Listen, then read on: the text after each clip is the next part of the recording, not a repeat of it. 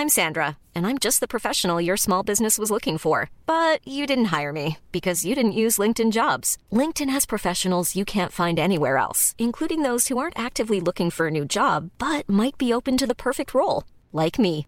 In a given month, over 70% of LinkedIn users don't visit other leading job sites. So if you're not looking on LinkedIn, you'll miss out on great candidates like Sandra. Start hiring professionals like a professional. Post your free job on linkedin.com/people today.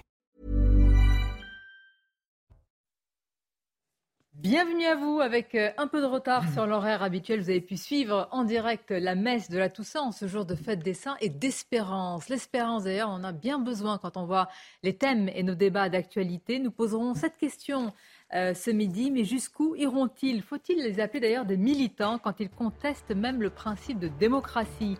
Les radicaux écolos vont toujours plus loin. Bienvenue aux Zadistans, on va en parler.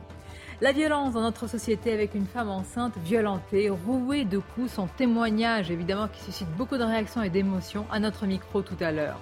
Et puis les derniers développements dans l'affaire autour de la jeune Justine Vérac, les analyses toxicologiques pourraient faire changer la qualification des faits en assassinat si la jeune femme a bel et bien été droguée. Nos éléments tout à l'heure.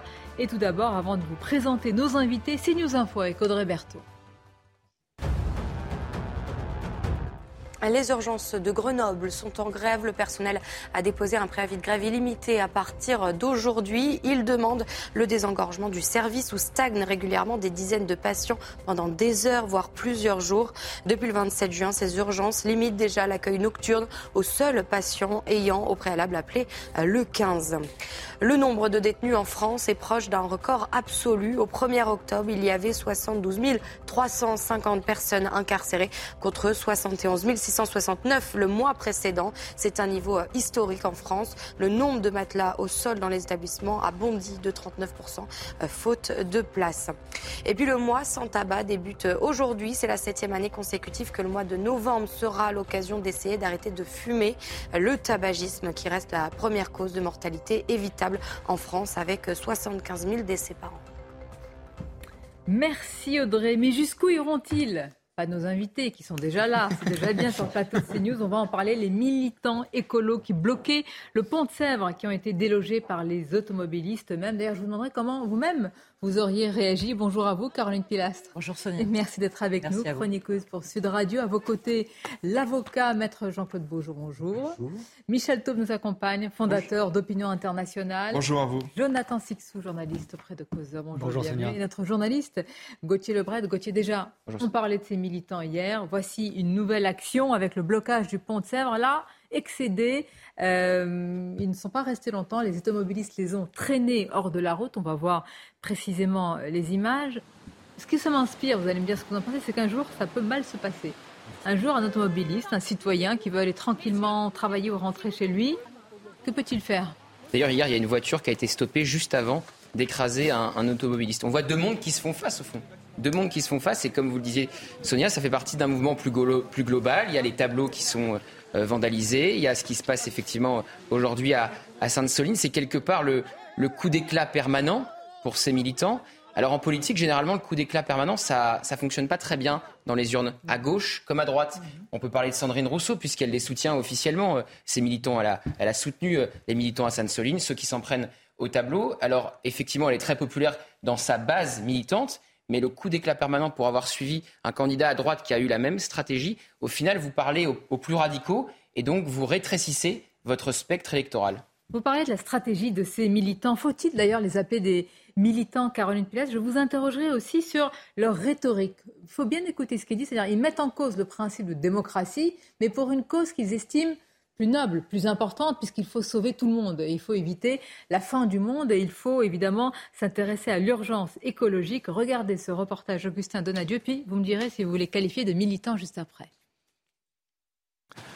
Leur méthode est radicale, s'introduire en pleine circulation sur des voies rapides. Hier soir, ils étaient 11 militants écologistes à bloquer l'une des routes les plus fréquentées pour sortir de la capitale. L'exaspération des automobilistes ne s'est pas fait attendre. S'il vous plaît. S'il vous plaît, avant que, avant, avant que les gens pètent un plomb, vous voyez ce que je veux dire Parce que ça, ça va mal tourner.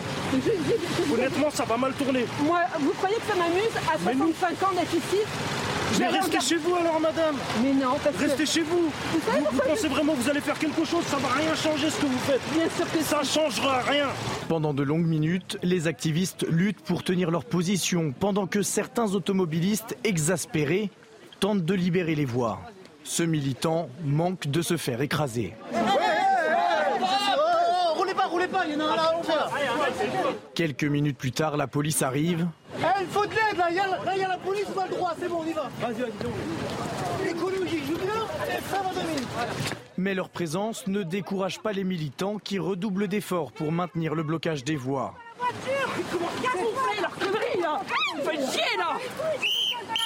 Sous la colère des automobilistes, la tension monte d'un cran. Elles ont fait quoi d'être là la circulation, on peut pas aller ailleurs On l'a déjà fait, monsieur L'action aura duré une quarantaine de minutes et se terminera par l'arrestation des 11 militants avec l'appui d'une brigade d'intervention dépêchée sur place. Certains manifestants ont été placés en garde à vue. C'est vraiment la confrontation de deux mondes, avec une minorité convaincue qu'elle œuvre au nom du bien et une, et une majorité euh, dépossédée, silencieuse, mais jusqu'à quand? Justement, Là est la question. Et en fin de compte, ces deux mondes ne sont pas si éloignés que ça. Parce que moi, je rappelle à ces personnes que, par la force des choses, nous sommes tous des écolos. Nous sommes tous des humains vivant sur cette terre qui est notre mère nourricière. Nous voulons tous un mieux-être, un mieux vivre, mieux manger, mieux respirer. Ces gens-là n'ont pas à parler au nom de la plupart d'entre nous. Certes, ils ont une cause chevillée au corps. Et ça me parle d'autant plus que je suis moi-même une militante dans le domaine du handicap visuel et du handicap dans sa globalité. Mais ce genre d'action est pour moi contre-productif, tout simplement parce que, passez-moi l'expression, vous n'attrapez pas les mouches avec du vinaigre. Quand vous voulez faire entendre votre cause, il faut avoir de l'empathie vis-à-vis d'autrui et essayer de leur faire comprendre ce que vous vivez et quelle que soit d'ailleurs la situation de chacun, tout le monde peut avoir un lien avec l'autre. Nous sommes des humains, nous dialoguons, nous communiquons. Ces gens-là ont l'impression de ne pas être entendus. La cause de l'écologie est légitime en soi, mais la méthode est pour moi extrémiste. Et pour répondre à votre question du départ, Sonia, pour moi, ce sont des irréductibles. Alors, ça peut faire penser au village gaulois d'Astérix et Obélix, mais on voit de plus en plus des happenings violents faits quotidiennement en France et dans le monde. Et les gens, en fin de compte, s'éloignent et fuient, n'ont pas envie d'adhérer à cette cause, qui est une fois de plus logique et compréhensible vu la période. On sait très bien que la cause environnementale, climatique, le réchauffement climatique existe. Mais rassurez-moi, jeter de la soupe sur un tableau de. Mais je suis euh, contre toute violence. Ça, ça, relève de. De l'extrémisme pour moi. L'extrémisme, oui. Moi, je, pense, je pense que nous sommes euh, face à des fanatiques. Pourquoi? La rhétorique est toujours la même et le, radicalisme écologique, euh, il n'est pas né d'aujourd'hui. C'est on nous annonce l'apocalypse, on nous explique qu'on doit nous sauver et donc tout peut justifier l'acte qui vise à nous sauver. ça, c'est le, premier drame. La deuxième chose, c'est que là où j'ai envie de, dire, il faudrait que cette, la majorité silencieuse, et là je suis d'accord avec vous, la majorité silencieuse que nous représentons, qui sommes parfaitement conscients et qui travaillons au quotidien pour que les choses changent, qu'on ait la capacité à se lever, à dire non, parce que moi je vais vous dire, la charte pour laquelle... Attendez, mais, la charte pour hein, laquelle... Ça peut donner des actions oui, euh, mais, mais qu'est-ce que vous voulez que je vous hein, dise Qu'est-ce que vous voulez que je vous dise Quand je roule sur, sur la route, moi je ne demande pas aux gens, je respecte le code de la route, si les gens viennent se mettre et m'empêchent de passer, j'ai aussi un droit d'aller et venir. Et je dis non aux gens qui me disent qu'ils sont contre la démocratie, qui remettent en cause le principe de la démocratie, parce que c'est le pacte social auquel j'ai adhéré. Je voulais arriver à cela, parce que parmi les phrases qui ont été... Euh, énoncé hier à Sainte-Soline, no Bassaran. Mm. Ça, quand même, à en croire que les zadistes de Sainte-Soline, enfin, pour que ces zadistes, que les agriculteurs, ce sont des, fascistes en réalité, c'est ça C'est la rhétorique. Exactement. Mais de toute façon, ça s'appuie. C'est comme ils parlent, ils traitent tout le monde qui n'est pas d'accord avec eux de, fascistes, euh, sans connaître euh, ne serait-ce que deux dates de l'histoire du fascisme et de Mussolini, par exemple. Donc la, rhétorique, elle est, leur rhétorique illustre surtout une pauvreté intellectuelle. Et c'est là où c'est inquiétant parce que moi, je pense qu'il faut euh, prendre ces gens, même s'ils sont minoritaires, très au sérieux. Euh, parce que l'écologie est un prétexte d'une euh, idéologie en fait totalitaire. je vous rappelle que les derniers régimes à avoir attaqué des, œuvres d'art, ce sont les, les, talibans en Afghanistan et Daesh en Syrie. Il n'y en, en, a pas d'autres. Hein. Donc euh, ces gens-là euh, sont à combattre très sérieusement. Il faut euh, être particulièrement intolérant envers des gens qui sont pour moi des éco-terroristes. Jusqu'où ça, ça, peut aller?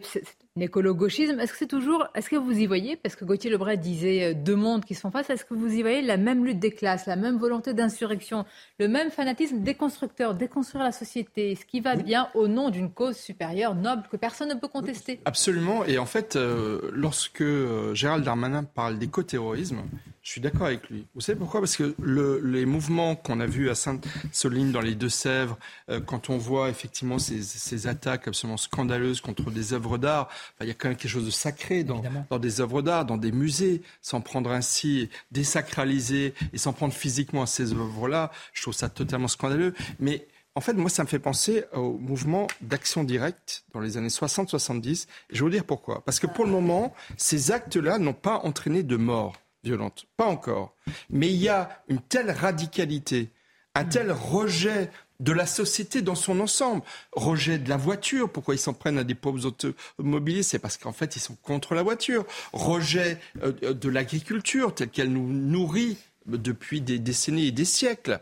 Donc, si vous voulez, ils ont une radicalité, un rejet total de la société comme Action Directe l'avait vis-à-vis du capitalisme. Mais qu'est-ce que vous leur opposez comme projet Qu'est-ce qui va se passer Est-ce que des gens qui vous disent on est là pour vous sauver au nom du bien eh ben, Moi, je crains le jour. Mais c'est une nouvelle religion, en fait, l'écologie. Moi, je crains le jour. Je crains le moi, jour. je crains qu'il y ait de plus en plus d'adeptes. Hein. Moi, je crains le jour euh, d'actes violents qui vont causer des morts. Quand je...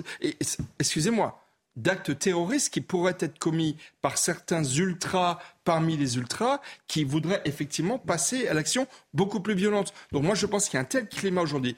Il y, a un autre indicateur, Greta Thunberg, qui est un peu une des égéries euh, de, ces causes, euh, de cette cause écologique. Elle a décidé, elle a annoncé pour la première fois qu'elle ne se rendrait pas physiquement à la COP 27 qui a lieu en Égypte à la fin de la semaine. Elle est pro-nucléaire maintenant. Oui, elle est pro-nucléaire. Oui, mais elle ne va plus participer à des événements internationaux qui sont un censés rassembler tous les, tous les acteurs. Mais attendez, ce que vous dites, c'est qu'on peut arriver jusqu'à des, jusqu'à des morts C'est-à-dire que bien, bien sûr, attendez, ma réponse, ma réponse, regardez les automobilistes exaspérés, il y en a un qui finira par rouler sur ma, ma réponse, Madame Mabrouk, c'est oui, et c'est cela qui est dangereux. C'est-à-dire que lorsque j'entends, lorsque j'entends euh, écologie de combat. Alors évidemment, la parlementaire que vous aurez bien reconnue n'a pas dit allez prendre des armes. Elle ne l'a pas dit et je ne la soupçonne absolument pas de l'avoir dit pour que les choses soient claires. En revanche, dans l'opinion et les esprits les plus fragiles vont euh, à un moment donné passer aux actes.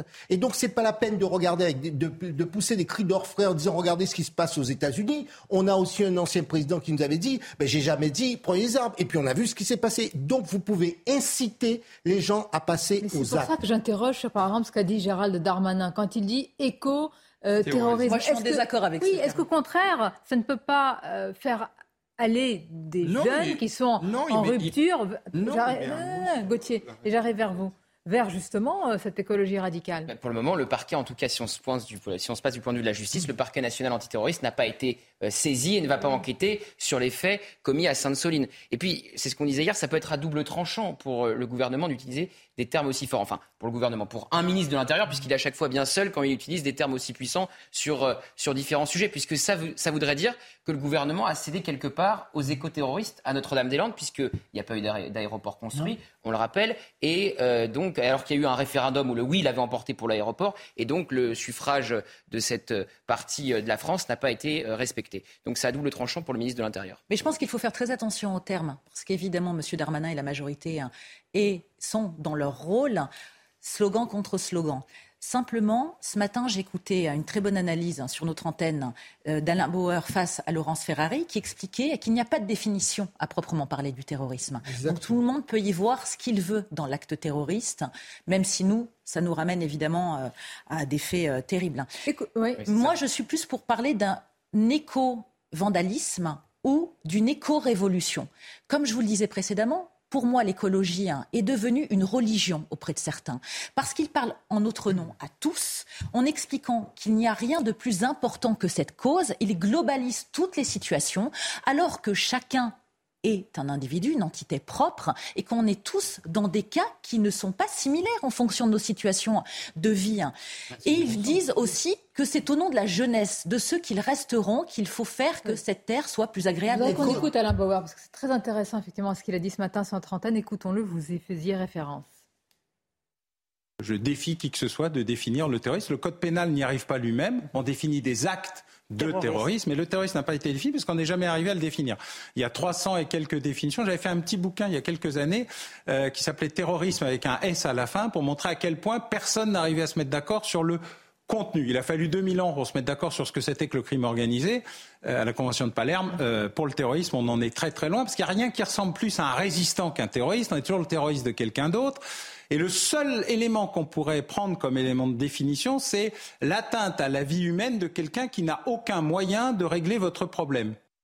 On est toujours le terroriste de quelqu'un d'autre les Allemands, pendant l'occupation, euh, nommaient les résistants terroristes. D'accord. Mais moi, euh, quel discours, quel projet par rapport à ça? Parce que le gouvernement peut monter crescendo dans les mots. Qu'est-ce qu'on propose à une partie de cette jeunesse aujourd'hui qui adhère à cet écolo-gauchisme euh, Les attaques à Sainte-Soline, d'un point de vue écologique, peuvent aussi être contrebalancées. On va voir les images. Hein, je, veux, vraiment qu'on voit la violence à chaque fois que vous, la décrivez. Allez-y. On, peut, on peut l'expliquer par une, un argument à opposer. C'est la nécessité d'être euh, euh, souverain en matière de production agricole. Par exemple, on voit bien euh, les, pénuries qui ont découlé directement de la guerre en Ukraine. ces grands réservoirs d'eau sont amenés à pouvoir permettre une agriculture régulière tout au long de l'année, puisque c'est un secret pour personne. Nous sommes de plus en plus nombreux et en France et sur Terre, donc il y a de plus en plus de bouches à nourrir. Et c'est par exemple un argument que euh, nous n'entendons pas beaucoup, euh, l'argument de la souveraineté euh, alimentaire en, la matière.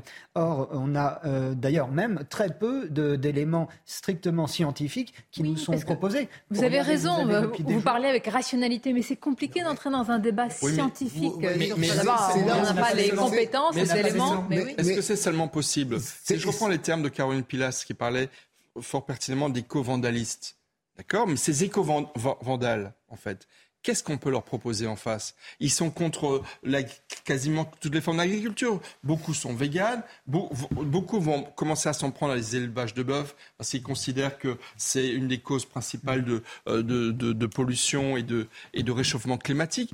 Qu'est-ce qu'on peut leur proposer? Ils sont en rupture avec la société. Donc si vous voulez, on ne va pas construire notre discours et encore moins nos politiques publiques en fonction d'extrémistes qui sont complètement en rupture avec la société qui imposent leurs lois, pardonnez-moi. Regardez Yannick Jadot qui s'est rendu à cette Soline qui a participé à ce mouvement. On peut d'ailleurs le lui reprocher, puisque comme c'était une manifestation illégale, quelque part, il s'est mis, j'ai envie de dire, euh, euh, il s'est pris au propre piège euh, de ceux qui ont organisé cette manifestation illégale. Mais Yannick Jadot s'est fait agresser, sa voiture s'est fait agresser, il s'est fait insulter par des femmes qui étaient cagoulées, qui étaient des véritables black blocs de l'écologie.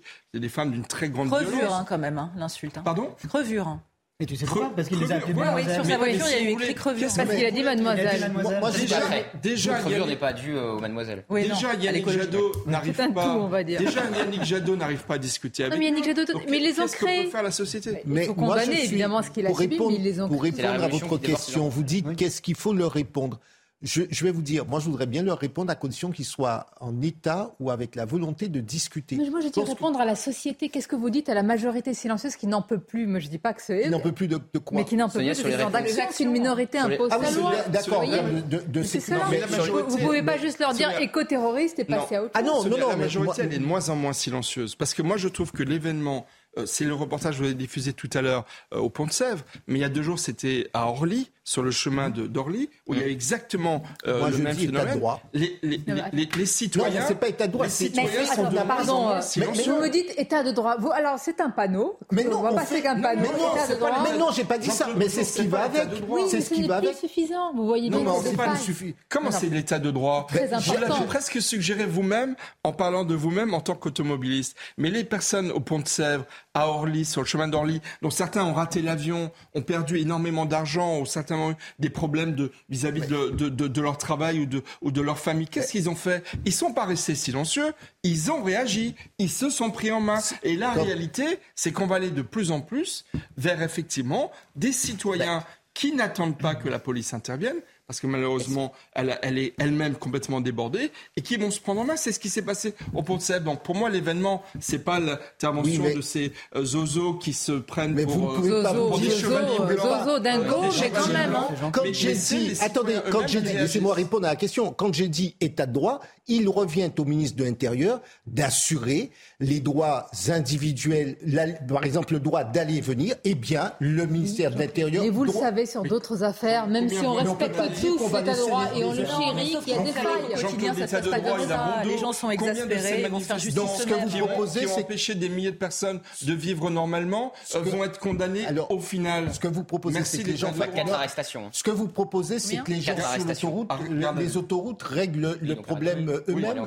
D'accord. Mais combien vont être jugés Ce que vous proposez, c'est que les automobilistes euh, euh, s'en occupent, s'en chargent eux-mêmes? Non, mais c'est la conséquence euh, le- Bah, c'est un rapport. Quelle solution Jonathan Sixou, allez-y. C'est la conséquence euh, visible. euh, Oui, mais conséquences On voit des D'accord, gens mais elle n'est pas souhaitable. On voit des gens qui sont à bout. à bout. On Mais n'a pas besoin comprends. de rappeler le tableau dans lequel euh, se trouve la société française. Et des gens qui sont bloqués par des militants d'une idéologie hors sol qui ne correspond La en question rien de Sonia à leur Mabrouk, c'était quotidien. quelle solution Ça ne peut C'était votre aller que question. vers des explosions Oui, mais la question de Sonia, pardonnez-moi, mais la question de Sonia Mabrouk, c'était quelle solution Vous ne pouvez pas dire ça, ça n'est pas une solution, c'est une conséquence. Exactement. Donc la solution, il y a pour moi qu'une seule règle dans un État de droit, c'est la police à faire son, le- les. Mais, mais oui, qu'est-ce Oui, les reconnaissez aussi que les écolos, et ça s'entend aussi, disent que depuis la Convention citoyenne, pas grand-chose a été fait pour cette cause.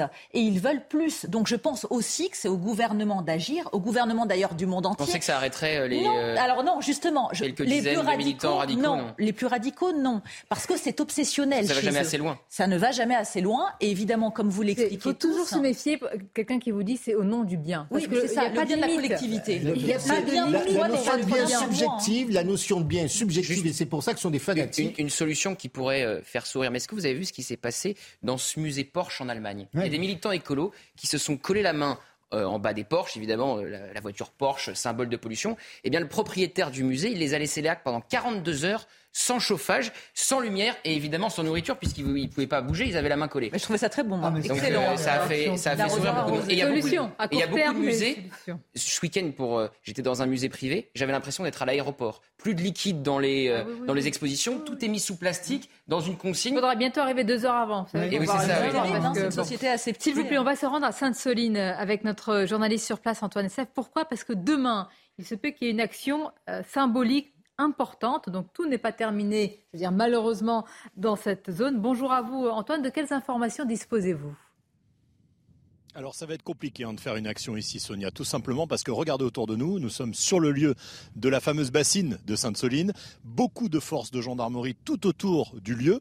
Euh, sur ces images de Sacha Robin, vous allez voir l'étendue de cette bassine dont on parle, 16 hectares. 12 hectares de retenue d'eau. Alors pour l'instant, ça a la forme d'une grande piscine, vous voyez, avec, euh, avec euh, cette, montagne de terre partout autour. Euh, à terme, ce sera un petit peu plus haut, d'après ce qu'on nous a dit, ce sera entre 3 et 7 mètres de haut. C'est vrai que c'est pas très visible forcément dans ce paysage ici, parce qu'il y a des un petit peu autour, on ne voit pas forcément que c'est une bassine. En revanche, ça fera une énorme retenue d'eau. Alors ici, les habitants sont très très divisés quant à cette retenue d'eau. On a rencontré des agriculteurs ce matin qui nous ont dit euh, oui, effectivement, on a besoin d'eau parce que les nappes phréatiques sont complètement sèches. Ici, vous voyez, c'est de la polyculture, il y a du colza, il y a du maïs, il y a euh, du blé, beaucoup dans la région, du tournesol aussi. Ce sont effectivement des cultures qu'on doit arroser. Les nappes phréatiques sont complètement à sec, c'est ce que nous disent les agriculteurs ici. Il y a donc besoin de retenir de l'eau pendant les mois où il pleut beaucoup, ces mois d'hiver, ces orages aussi qui permettent d'alimenter des bassines comme celle-ci pour pouvoir continuer à fournir euh, l'agriculture ici. En tout cas, c'est ce que nous disent les, agriculteurs. Quant aux militants, bah, eux, effectivement, ils ont euh, un autre son de cloche. Ils disent que ces bassines, eh bien, ça pompe encore plus dans la nappe phréatique qui est déjà à sec parce que quand il n'y a pas suffisamment d'orage ou d'eau de pluie, on va être obligé de pomper dans la nappe phréatique pendant les mois où elle est un petit peu rechargée pour remettre de l'eau à l'intérieur. Et ça, écologiquement, c'est ce qu'ils dénoncent, les écologistes ici. Ils disent que ce, n'est plus possible de prendre l'eau comme le bien commun de tous pour pouvoir seulement l'utiliser dans l'agriculture. Merci beaucoup. Merci à vous, Antoine Estève, et merci à Sacha Robin pour toutes ces images. Et on voit évidemment le dispositif de, sécurité. On va voir ce qu'il en sera demain, puisque là, euh, il y en a de moins en moins des militants, en tous les cas, c'est radicaux et écolos. Peut-être c'est le noyau qui, reste, hein, ou qui peut se retrouver demain, Gauthier. Oui, hier après-midi, ils étaient 300. Euh, Alors, euh, on a dit qu'il y avait eu des départs hier soir, effectivement, mais les plus radicaux ont promis de revenir demain. Et je voulais juste rajouter une chose. Est-ce que vous avez entendu Christophe Béchu, ministre de la Transition écologique, défendre ses bassines depuis oui, le début de cette polémique? Mais je ne l'ai plus entendu après, c'est bizarre. oui, voilà. Est-ce qu'il est allé sur place On lui avait fait le même reproche, je ne sais pas si vous vous souvenez, pendant les incendies cet été. C'est là aussi aux abonnés absents. C'est intéressant à souligner. Ça, vous soulignez, j'allais dire, l'harmonie de ce gouvernement. Exactement. Il ne parle pas d'éco-terrorisme, Christophe Béchu, sauf euh, si je me trompe. Beaucoup de sujets euh, à venir. On ira du côté de Toriac, on parlera des derniers développements dans l'affaire Justine Vérac, mais je voudrais insister sur un témoignage que nous avons reçu d'une jeune femme enceinte qui a été agressée et violentée pour lui voler quelques euh, quelques billets tout simplement à proximité de sa banque. Je voudrais vraiment qu'on écoute ce qu'elle a à dire, sa peur, son angoisse. Ce sera dans quelques instants. À tout de suite. Merci d'être avec nous en ce jour particulier, en ce jour férié, en ce jour euh, de fête de tous les saints et de l'espérance. Ne l'oublions pas également pour la Toussaint. Je le disais tout à l'heure, l'espérance, on a bien besoin avec ces thèmes d'actualité. On s'arrêtera dans quelques instants sur un, témoignage, beaucoup, beaucoup d'émotions pour cette femme enceinte qui a été agressée pour quelques billets, tout simplement. Nous reviendrons aussi sur les développements de l'affaire Justine Vérac. Mais tout d'abord, c'est le journal, bien sûr. Bonjour à vous, Elodie. Bonjour Sonia, bonjour à tous. Des changements justement pour les ménages français en ce 1er novembre. Ils vont profiter d'un certain nombre de coups de pouce, comme par exemple la prolongation de la remise carburant de 30 centimes par litre. Les explications de Quentin Griebel et Michael Dos Santos. Première bonne nouvelle, la revalorisation de la retraite complémentaire Agir Carco. Une augmentation de 5,12% pour 13 millions de retraités, une manière de compenser l'inflation. Autre point positif pour les ménages, le relèvement du plafond pour bénéficier de l'allocation parent isolé, ainsi que le versement d'un chèque énergie fuel d'un montant de 100 à 200 euros en fonction des revenus. À noter également le versement le 15 novembre du complément de la prime d'activité pour ceux qui l'ont déjà touché en juin, ou encore la prolongation jusqu'à la mi-novembre de la remise carburant de 30 centimes par litre. Dès aujourd'hui et jusqu'en mars, il sera également impossible d'expulser un locataire aux loyers impayés ou un squatter. Trêve hivernale oblige. Dans le même sens, les fournisseurs d'énergie ne pourront plus couper l'accès à l'électricité ou au gaz. Enfin, le mois de novembre, c'est également le Black Friday et le mois sans tabac, l'occasion de faire quelques économies supplémentaires. Plus de 15 000 procès verbaux pour les terrasses estivales à Paris. Ce sont les chiffres annoncés hier par la mairie alors que la saison vient de s'achever. 3 800 terrasses étaient autorisées du 1er avril au 31 octobre sur des places de stationnement ou encore des trottoirs. Eh bien, un certain nombre d'entre elles ont fait l'objet de critiques par des riverains ou des élus pour le non-respect des horaires ou des emplacements accordés. Et puis un mot euh, des illuminations de Noël pour des raisons euh, économiques parfois ou bien encore écologiques. Plusieurs grandes villes vont changer leurs habitudes cette année. Les illuminations font l'objet d'une série de restrictions. Le récit de Célia Judas. Briller de mille feux, mais moins longtemps. C'est le parti pris des illuminations de Noël cette année. En cause, l'explosion des prix de l'énergie et la volonté de tendre vers une sobriété énergétique. À Paris, la plus belle avenue du monde a revu ses habitudes tout comme Strasbourg, Bordeaux ou Nice. La sobriété énergétique sur les illuminations des Champs-Élysées, c'est trois choses. La première chose, elle s'arrête à 23h45. Elle ne brille pas toute la nuit. La deuxième chose, on va les écourter un peu. Pas avant, c'est important pour le commerce, mais après, on s'arrêtera le 2 janvier.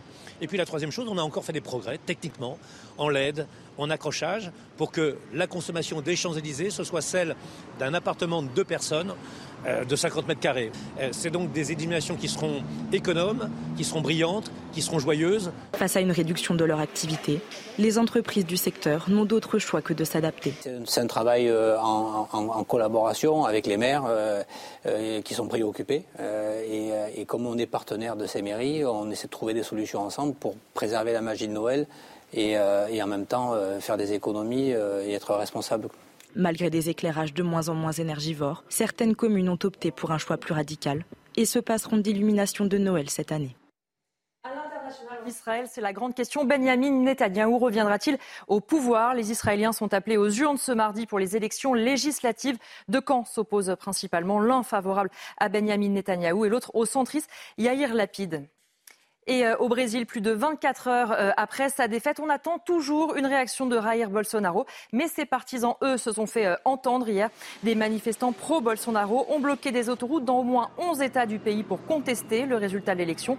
À Brasilia, la sécurité a été renforcée près du palais présidentiel et du Parlement en prévision de possibles manifestations. Voilà pour l'essentiel de l'actualité. La suite des débats, c'est avec vous, Sonia Mabrouk. Merci beaucoup, chère Elodie. Vous parlez justement du, du Brésil. On verra tout à l'heure une vidéo. J'ai hâte d'avoir vos commentaires. Je vois déjà vos, yeux rieurs.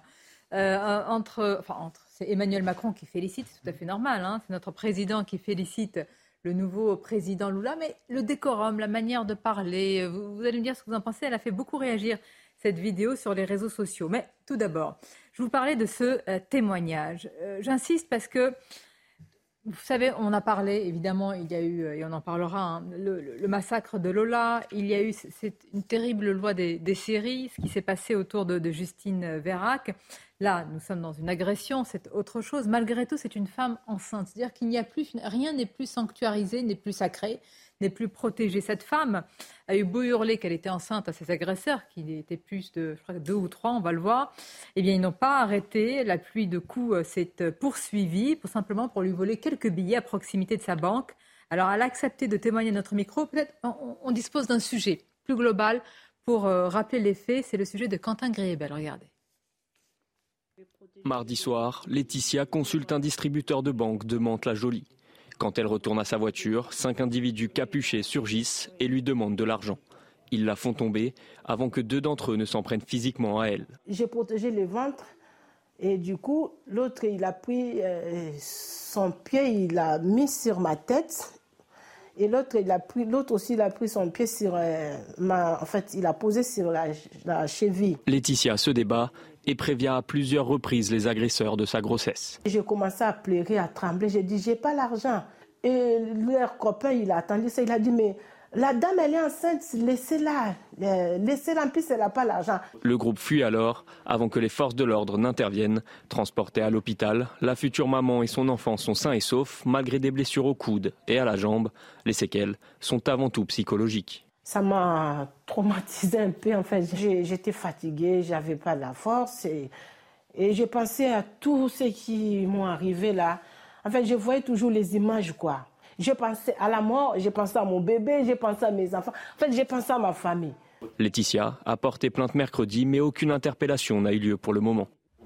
Je ne sais pas si on peut encore vraiment. Euh, je suis très émue parce que je ne sais pas si on ah peut encore parler de violence ou de déshumanisation. Est-ce qu'on est encore vraiment, je pose la question, dans une société démocratique, une société tribale, en réalité, où c'est l'ordre tribal du clan qui prédomine, de la tribu du plus fort, en réalité, surtout quand une personne est en situation de fragilité, la vieille dame à Cannes, l'octogénaire, une femme enceinte, un enfant, avec tout ce qu'on vient de vivre. Est-ce que c'est encore de la violence parce qu'on est passé dans autre chose? Mais c'est euh, voilà, c'est les salauds qui ont fait ça, qui s'en sont pris à une femme enceinte. Euh, c'est enfin c'est des sauvages, c'est des salauds, c'est des personnes. c'est des barbares. Il n'y a, pas de nom. Et, cette dame, cette dame dont le prénom a été changé pour pour la protéger, elle leur a dit je suis enceinte. Début début euh, mi-juillet, le 20 juillet, dans le 13e arrondissement de Paris, il y a une personne handicapée qui a été assassinée par trois bonhommes la nuit handicapés.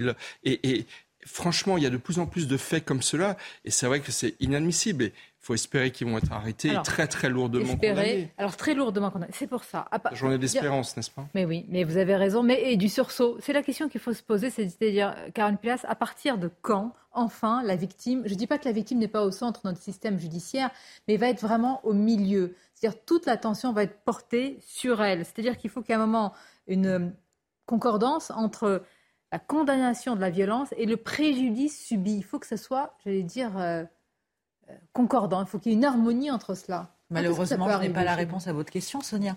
Bien évidemment que je trouve ça inadmissible déjà de s'en prendre à une personne gratuitement, mais en plus quand c'est une personne vulnérable, qu'elle soit enceinte, que ce soit une personne âgée, une personne en situation de handicap.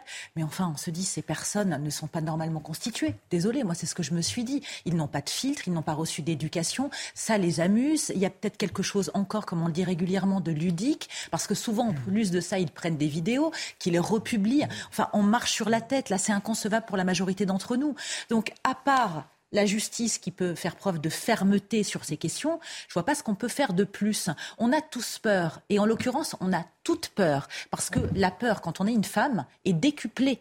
On change nos habitudes, qu'elles soient vestimentaires ou en termes d'horaire. Moi, la première, et vraiment sans me victimiser, mais parce que même si on ne va pas forcément craindre quotidiennement en fonction en plus des quartiers dans lesquels on vit, qui peuvent être plus ou moins privilégiés, quoi qu'il en soit, on assiste régulièrement à des scènes de violence.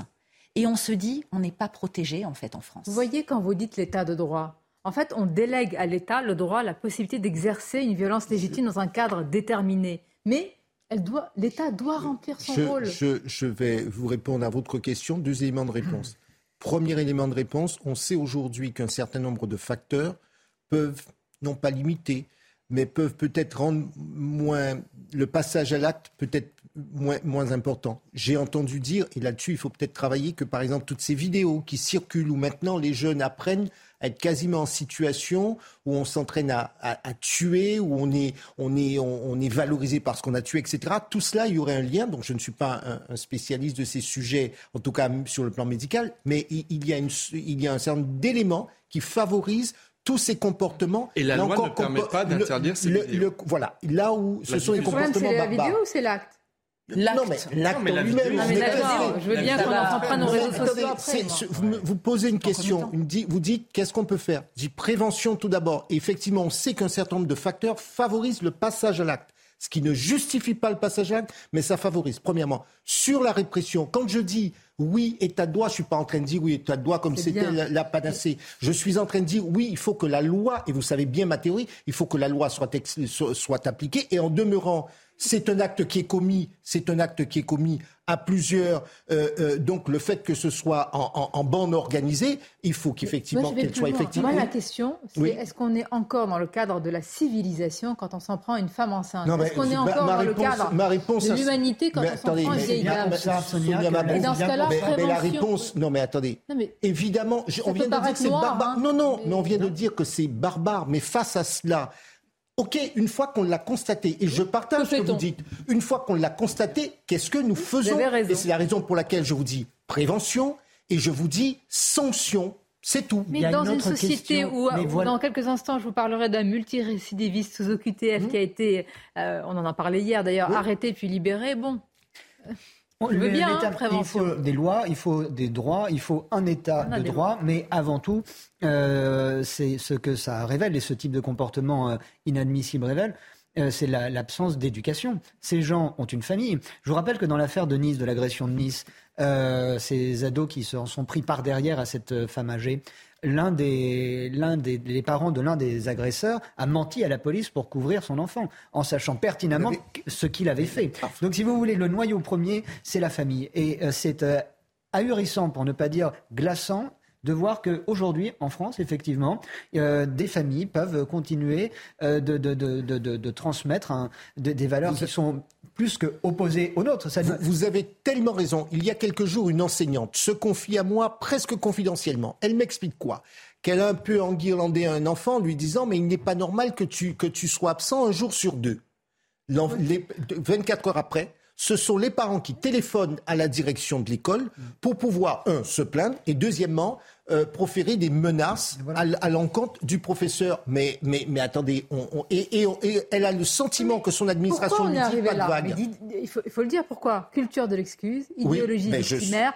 Oui, mais nous baignons encore en partie dans cela. Ah, et si vous le dites, vous êtes vous-même accusé de tous les mots. C'est ça qui mais, moi, pénalise. il y a une absence de déconstruction de certaines autorités et refus aussi d'un certain rapport de violence entre je dirais, l'administration, l'autorité euh, et, le citoyen. La police exerce, dans une certaine mesure, une violence. L'autorité du professeur exerçait, à une certaine époque, une certaine violence sur l'élève.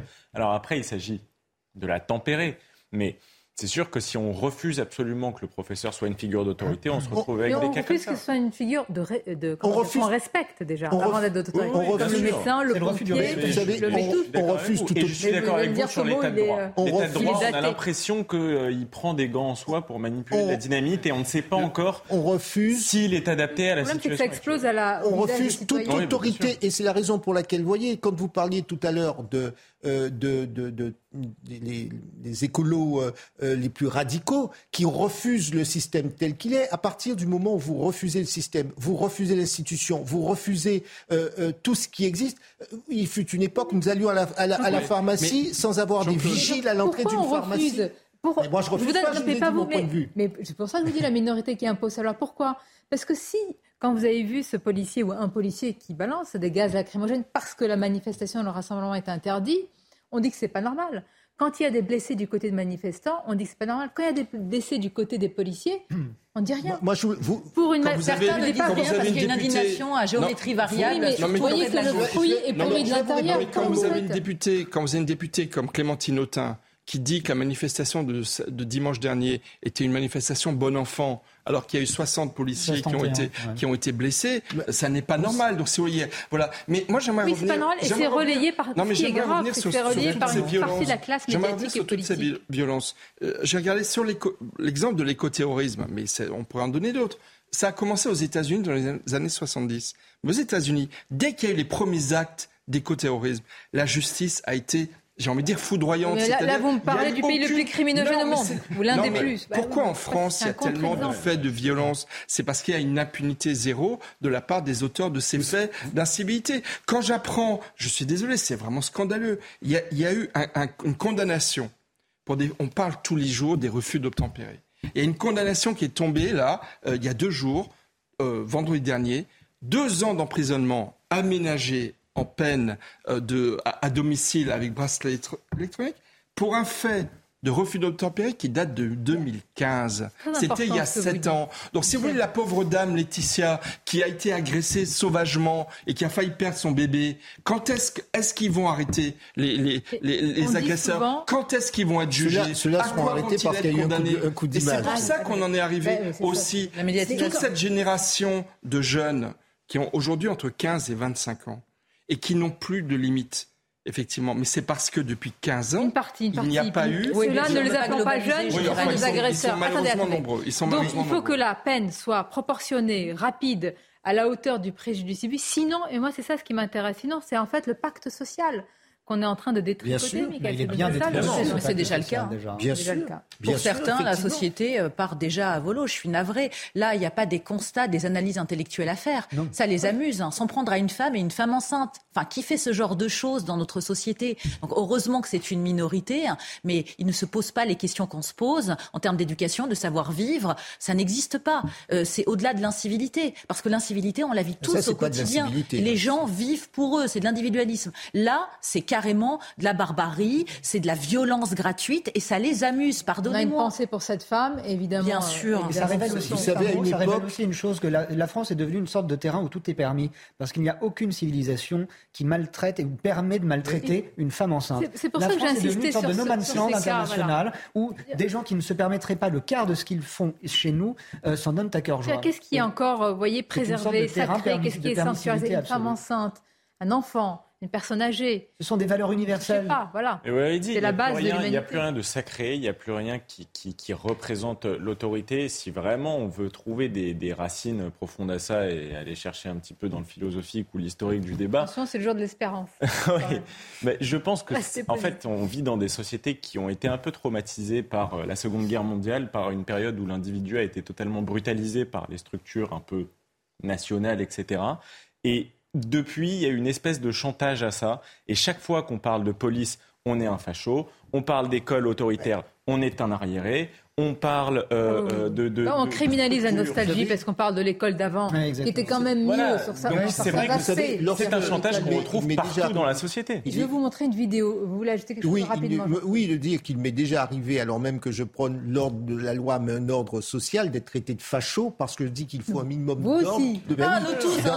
Bienvenue au club. Dans une société et qui favorise précisément les plus vulnérables, précisément ceux qui sont de situations situation sociale. Vous parliez du contrat social. la vidéo, la vidéo. Allez-y, encore. Vous savez. Bah, vous parlez de contrat social. Le contrat social, hein. c'est la liberté en échange de la sécurité. Lorsqu'on ne garantit pas la sécurité, mm-hmm. et eh ben, tout le reste part à volo. C'est de famille de roi. Et c'est à l'État d'assurer la sécurité. La différence entre la France et ses pays voisins, c'est qu'au niveau de l'ordre public et de l'État, on n'a pas été euh, assez ferme depuis une vingtaine d'années. Et, résultat, on a ces comportements euh, sauvages. 40 ans. La vidéo. Je voudrais qu'on regarde cette vidéo. Évidemment, le président français euh, a félicité euh, Lula pour sa victoire au, Brésil. Alors moi, c'est le décorum, la manière de le faire, les mots choisis, l'ambiance. C'est bien d'être comme une petite souris à l'Élysée, de voir comment ça se passe, surtout quand c'est filmé et que c'est fait pour regarder. Bonjour, euh, Monsieur le Président Macron. Ah, bonjour, comment ça va, Président? Bom Felicitations. Dia, Lula, como vai? Felicidades, parabéns, presidente. Estamos vivendo um dia muito feliz porque conseguimos resgatar a démocratie. Nous vivons une journée très heureuse parce que nous avons pu récupérer la démocratie dans notre pays. Je dois te dire que j'attendais avec beaucoup d'impatience ce moment pour qu'on puisse relancer un partenariat stratégique à la hauteur de notre histoire et des défis qui sont devant nous. Merci à toi et félicitations pour cette élection. C'est pour nous une formidable nouvelle. Avec la traduction en plus. Super cool. Mais oui, mais ça, se passe comme ça. Ça, se passe comme ça à l'Elysée. Alors j'ai vu qu'il y avait quelques réactions, euh, notamment alors Marine Le Pen qui a dit ceci sur les réseaux sociaux. Monsieur le Président, où est le drapeau français que vous deviez chérir? Hors cadre sans doute, comme les intérêts nationaux qui sont absents de votre esprit depuis longtemps. Quant au ton désinvolte avec lequel vous parlez au président Lula, il se passe de commentaires. Alors, probablement que le, drapeau est de l'autre côté. côté. Dans, le, bureau du président, le drapeau français est de l'autre côté. De part et d'autre, vous avez le drapeau européen et le drapeau français. D'habitude, les, dans... les uns côté des autres. C'est derrière les pupitres. mais le problème, c'est quand on fait de l'hypercommunication, bah, tous les signaux sont déchiffrés. Tous les signaux hein. sont importants, tu as, raison. Euh, c'est vrai que la, désinvolture, enfin le voir manier ses parapheurs euh, en même temps qu'il félicite le président, il y a quelque chose d'assez euh, incongru.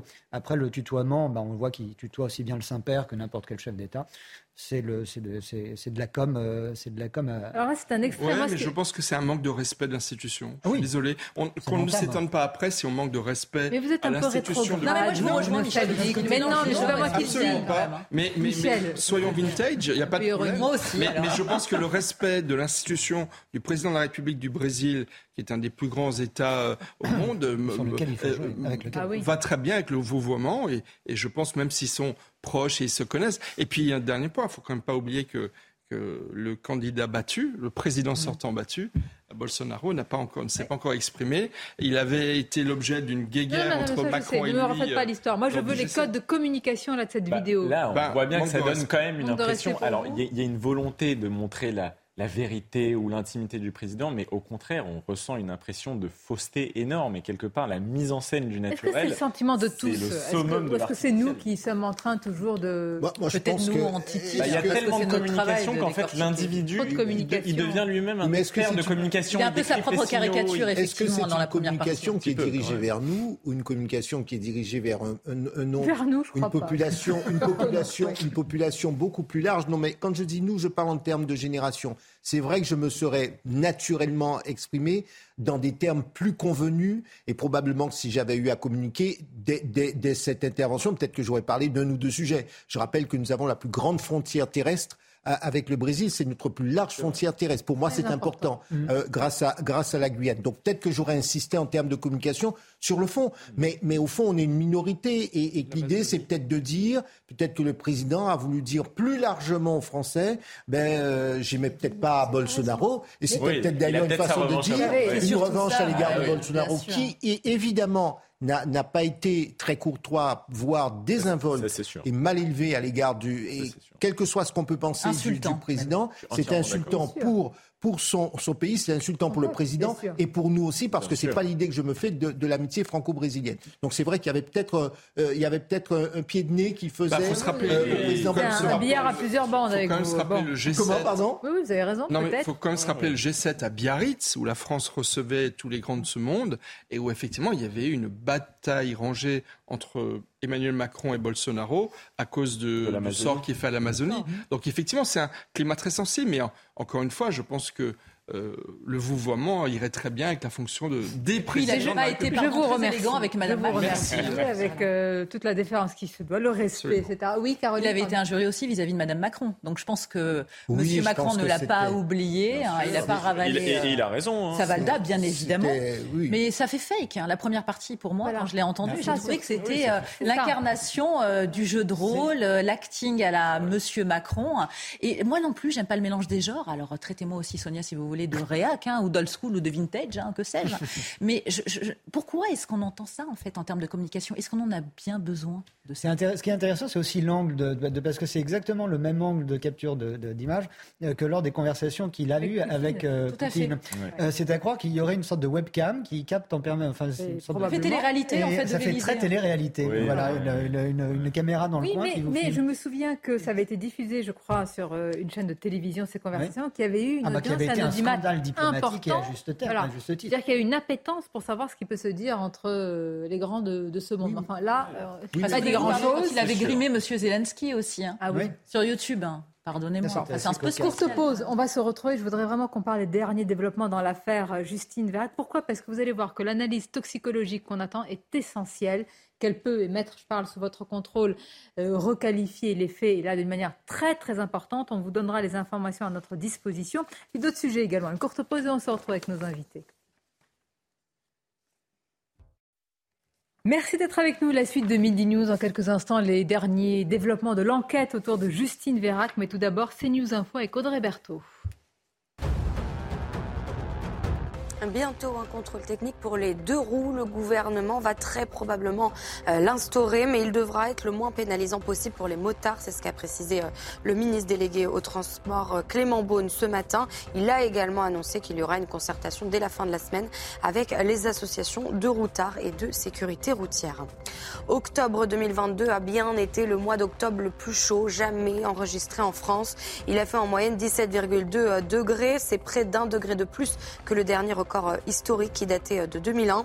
L'anomalie de température est de 3,5 degrés de plus selon euh, Météo France, qui remarque aussi que c'est le neuvième mois consécutif avec une anomalie positive de température. Et puis l'Olympique de Marseille peut encore rêver d'une place en huitième de finale en Ligue des Champions. Les Marseillais jouent contre Tottenham ce soir au Vélodrome. Pour se qualifier, l'OM n'a pas d'autre choix que de gagner ce match. Match à suivre sur Canal Plus Foot à partir de 21h.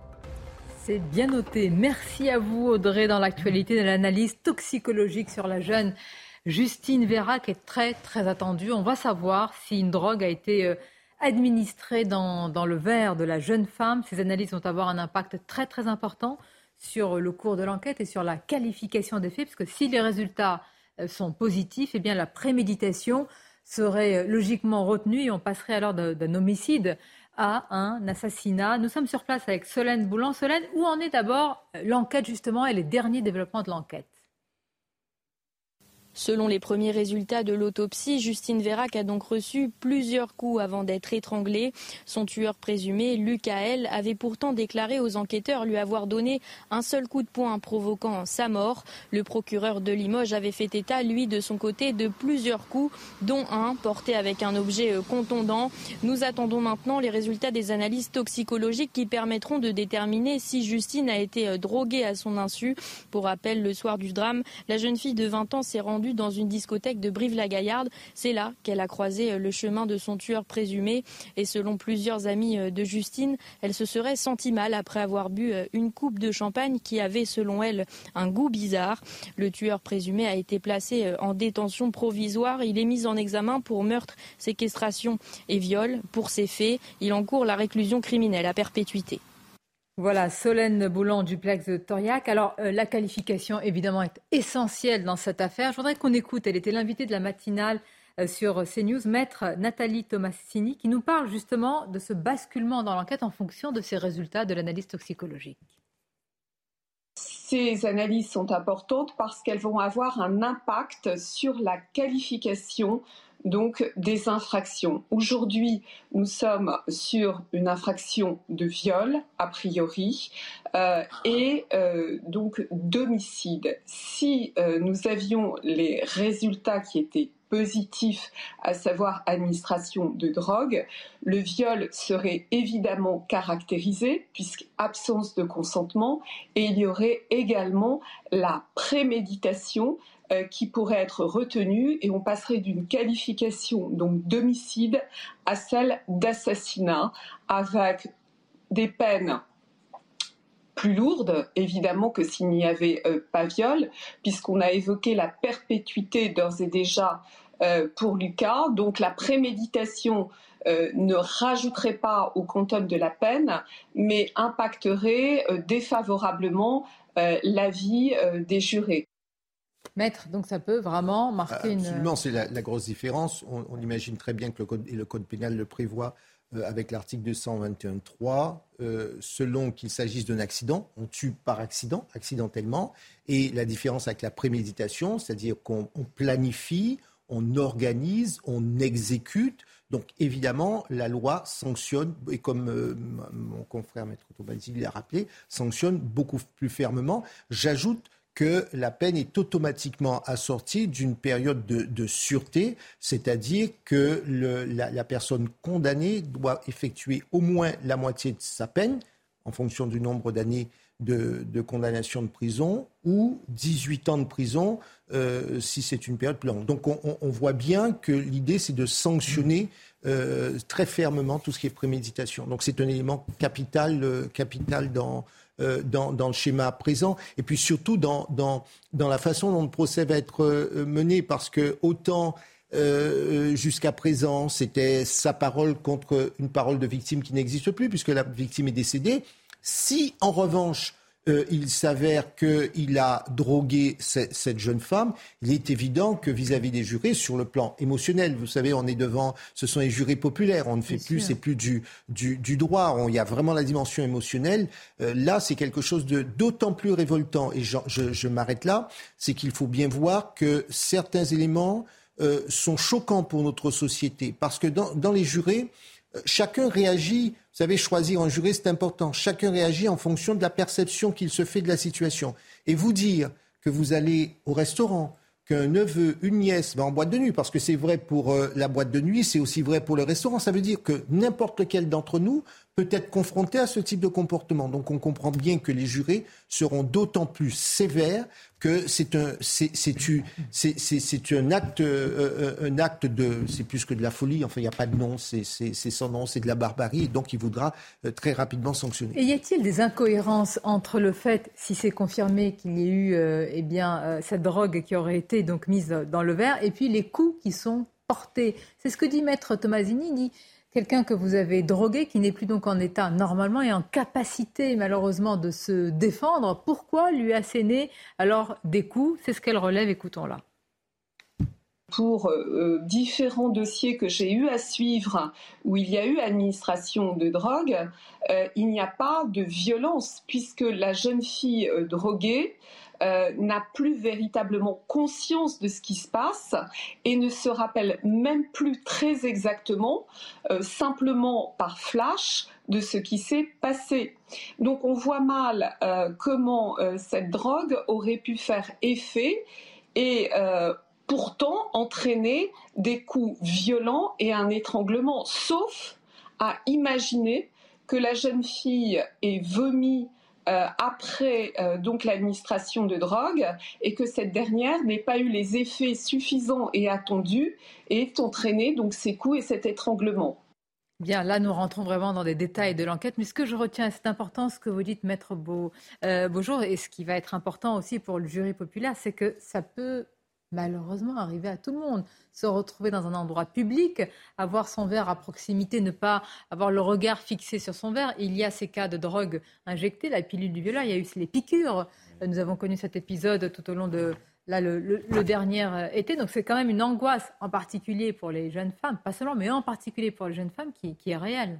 et qui est devenu malheureusement le quotidien de beaucoup de, de jeunes femmes tous âges, tous ceux qui avons des, euh, des filles parmi nos enfants, enfin, il y a des grandes inquiétudes et, et en fait un changement de comportement parce qu'en fait les, les, jeunes femmes s'organisent. J'entends le témoignage sur CNews d'une femme qui disait qu'elle mettait toujours sa main, sur les verres qu'elle prend. Voilà, ça c'est un, conseil de, un conseil, de, conseil de, de, prévention. Moi, ce que je veux dire, c'est deux choses. La première, c'est qu'il peut y avoir d'autres motifs de préméditation que le fait d'avoir euh, éventuellement euh, mis une drogue dans sa boisson il y aura d'autres motifs à la préméditation. Et moi, ce qui m'impressionne aussi dans cette affaire, et je trouve ça, pour ma part, une bonne chose, c'est qu'il y a eu des témoignages, notamment le jeune Théo, mm. euh, il y a eu des témoignages. Euh, en fait, les, médias, ont, quelque part, participent à l'enquête. Et encore une fois, moi, je le dis, donc pour moi, c'est positif. C'est-à-dire, il y a eu des témoignages de plusieurs, de plusieurs euh, témoins en fait, hein, notamment ce, jeune Théo, qui interroge beaucoup et sur la personnalité du, du criminel et effectivement sur peut-être des motifs soit de préméditation, soit de circonstances aggravantes au fait qu'il au fait qu'il sont voilà. Non, c'est pas un enthousiasme, c'est pas un enthousiasme, mais, c'est pas un mais cette remarque. Non, pourquoi vous la partagez pas Pour moi, ça fait partie de l'établissement de la vérité. Les médias ont pris une place beaucoup trop importante ces dernières années euh, dans euh, dans ces affaires judiciaires. Le secret de l'instruction, le secret de l'enquête n'existe plus. Alors que c'est Grégory, c'était alors que mais ça fait plusieurs années euh, et ça ne va absolument pas dans le bon sens euh, puisqu'on on est en train de donner à la justice, qui ne va pas très vite pour, pour des raisons de, de, de, moyens euh, aussi, on est en train d'insuffler à la justice le temps médiatique. Et, c'est, et c'est, une, ça, ça, et c'est contre-productif. Et, on attend de la justice qu'elle réagisse aussi rapidement euh, qu'une, qu'une rédaction. Et en même temps, c'est compliqué de ne pas accompagner et puis être une sorte de caisse de résonance. Je comprends, mais je pense aussi la famille. Oui, mais vous, savez, eh vous savez, moi je pense aussi, je comprends euh, et évidemment, il faut que les médias fassent, fassent, leur travail, mais je pense aussi à la famille. Quand un proche décède et que vous avez tous les détails euh, comme cela, c'est vrai que c'est très lourd. Donc voilà, j'imagine que l'idée, c'est de trouver un juste équilibre entre l'obligation d'information, je parle bien d'obligation d'information, et puis le, le, respect, du, deuil, de, la famille, parce qu'aller dans les détails comme ça, Il y a aussi les amis qui parlent, il y a aussi les voisins, et c'est cela qui alimente aussi, parce qu'ils le font. Euh, quand on leur propose, mais ils le font aussi parce qu'ils ont besoin de parler, de, raconter. C'est le cas justement d'un ami euh, euh, à Justine hein, qui a accepté de témoigner. C'est le récit d'Alexis Vallée, Jeanne Cancard et de Fabrice Elsner. Justine, c'était sa grande amie, une femme bienveillante et attentionnée. Chaque fois que je la voyais, euh, elle avait un grand sourire qui, comment dire, qui donnait de la joie de vivre directement. Vincent a accepté de témoigner face à notre caméra c'est l'une des dernières personnes à avoir vu Justine vivante. On parlait un petit peu de tout et de rien, on, dansait, on chantait, c'était un moment très convivial. Euh, quand on est parti justement euh, de chez moi, on a été directement au bar le local. Moi j'ai bu euh, une bière et Justine a bu du sirop de violette parce qu'elle m'avait dit justement qu'elle n'avait pas envie de boire plus parce qu'elle devait reprendre la route ensuite pour rentrer chez elle. Vers minuit, Justine ramène Vincent chez lui et se souhaite une bonne soirée. Ce sera leur dernier échange. La jeune femme se rend ensuite en boîte de nuit avec des amis. Mais durant la soirée, elle constate que son verre a un goût bizarre. Elle ne se sent pas bien et décide de sortir. Théo l'a accompagnée jusqu'à la voiture. Lucas les a accompagnés. À un moment, euh, Lucas a dit à Théo de, de rentrer, de profiter un petit peu de sa soirée, qu'il s'en occuperait, que lui aussi avait envie de dormir et que Justine avait envie de dormir. Et au final, euh, ils ont échangé le numéro de téléphone. Théo est parti et il est revenu 40 minutes plus tard et au final, ben, il ne voyait plus personne. La voiture, la voiture était là, mais il n'y avait plus personne dans la voiture. Théo a essayé de le contacter et euh, ben, au tout début, il n'a pas répondu. Et euh, à un moment, il a répondu en disant qu'il avait d'autres choses à faire, qu'il n'avait pas que ça, enfin, il n'avait pas que à s'occuper justement de sa pote bourrée. Et euh, ben après, il a réussi à l'avoir au téléphone et ensuite il a énoncé que ben, elle était partie avec quelqu'un d'autre, un certain Noé, alors que ben, on connaît aucun Noé que Lucie n'aurait pu connaître. Le corps sans vie de Justine ne sera retrouvé que quatre jours plus tard près de son domicile. Lucas, le principal suspect, est poursuivi pour viol, séquestration et meurtre. Bien, je voudrais qu'on écoute un dernier extrait de Maître Tomasini qui insiste encore une fois sur cette analyse toxicologique. Ces analyses toxicologiques vont être une preuve extrêmement intéressante s'agissant de l'existence ou pas euh, de drogue, notamment de, produits euh, assimilables à du GHB. On entend par GHB la drogue du violeur. Cela voudra dire euh, que Justine a absorbé ce toxique avant d'être violée, avant d'être tuée, ce qui veut dire qu'il n'y aura pas de consentement à l'acte sexuel et qu'on pourra donc caractériser un viol euh, ce qui viendrait contredire les déclarations euh, de Lucas. Bien, vous êtes d'accord Et là, on ben, bien, bien, sûr, bien sûr, parce qu'à partir du moment où le consentement est où le potentiel consentement est altéré, il ne, peut pas, il ne peut, il ne peut pas exister.